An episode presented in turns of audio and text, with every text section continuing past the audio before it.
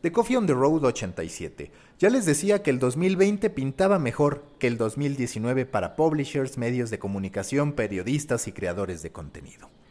¿Por qué? En primera porque la crisis ya no nos toma desprevenidos. Entendimos que hay un reacomodo de nuestras fuentes de ingreso y un reacomodo, por ende, de la industria. Eso nos lleva a tener una conciencia de lo que estamos haciendo y a plantear, a construir un approach diferente ante lo que estamos haciendo y al modo en que debemos afrontar los desafíos que se nos presentan.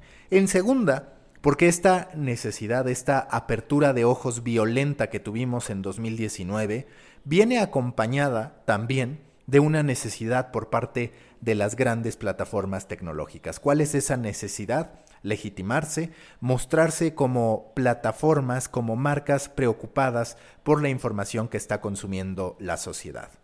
Se están presentando avances que hace dos años, incluso todavía a comienzos del 2019, se hubieran visto bastante distantes. Pero lo cierto es que hoy las grandes tecnológicas se están dando cuenta de que no podrán mantener a los creadores de contenido si no les están reconociendo su trabajo, ya sea de manera directa o indirecta, pero habilitando, al final, puertas para que los creadores de contenido puedan monetizar lo que están haciendo en las distintas plataformas. Sabemos que por excelencia YouTube ha sido el que desde sus primeros años empezó a ofrecer alternativas de monetización para los creadores de contenido.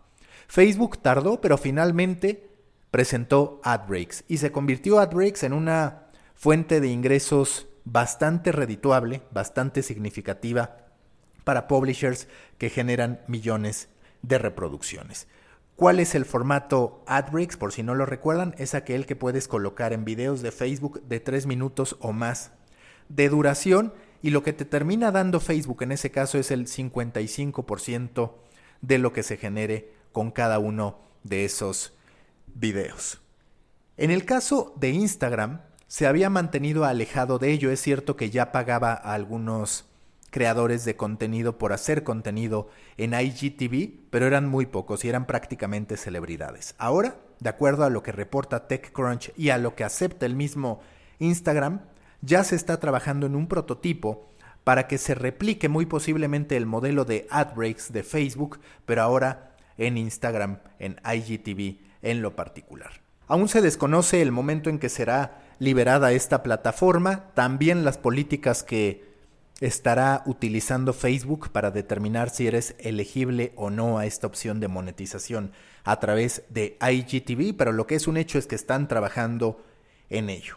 En paralelo, hace unos días, el Wall Street Journal dio a conocer que Google estaría en pláticas con distintos publishers, en este caso no en Estados Unidos, sino en Europa, para empezar a monetizar contenidos, a reconocer la generación de contenidos de estos publishers mediante un producto premium que estaría contemplando lanzar Google. No hay más detalles al respecto, pero sería otra gran noticia. Recordemos que en su momento cuando Jonah Peretti anunciaba o exigía que hubiera un pago por parte de las plataformas tecnológicas hacia los generadores de contenido, se veía muy remoto. Sin embargo, hoy eso parece una realidad. No solo y no en realidad porque las tecnológicas quieran reconocer a los creadores de contenido, sino porque es el único modo en que pueden estar garantizando la calidad del mismo. La falta de ella, recordemos, ha sido una de las principales causantes de que tanto Facebook como Twitter, como el propio Instagram e incluso Google estén padeciendo una serie de cuestionamientos respecto a su interés por verdaderamente informar a la sociedad y por otro lado las campañas tendenciosas que se realizan de desinformación en sus distintas plataformas. Hablando de Instagram, ¿cuál es el interés más allá de reconocer a los creadores de contenido?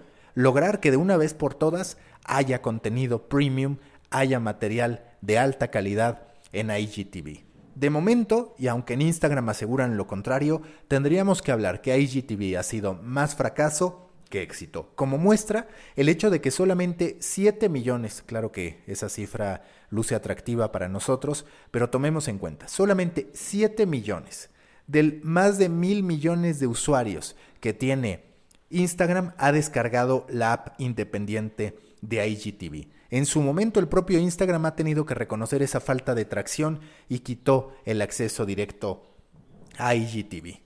Su apuesta es que con esta generación de contenido monetizado se elevará la calidad. Recordemos que muchas veces hoy lo que vemos en IGTV o son simplemente extractos de lo que se presentó en YouTube o son teasers un tanto engañosos para poder presentar buenos resultados. Se está abriendo el abanico de posibilidades en materia de monetización para los creadores de contenido. Es aún una batalla que llevará tiempo, no todos podrán lograr sustentar su existencia en los ingresos que perciban a través de redes sociales, pero es cierto que cuando menos hay puntos de partida para entender que las fuentes de ingreso cada vez son mayores al momento de generar contenido. Toca crear a escala, toca construir marca y toca ser lo suficientemente inteligente para nunca depender de solo una plataforma. Recuerden que los espero en las distintas plataformas de Storybaker, en LinkedIn, en el grupo en Facebook, Proyecto Morona, en el newsletter que estoy por enviar y por supuesto que se suscriban aquí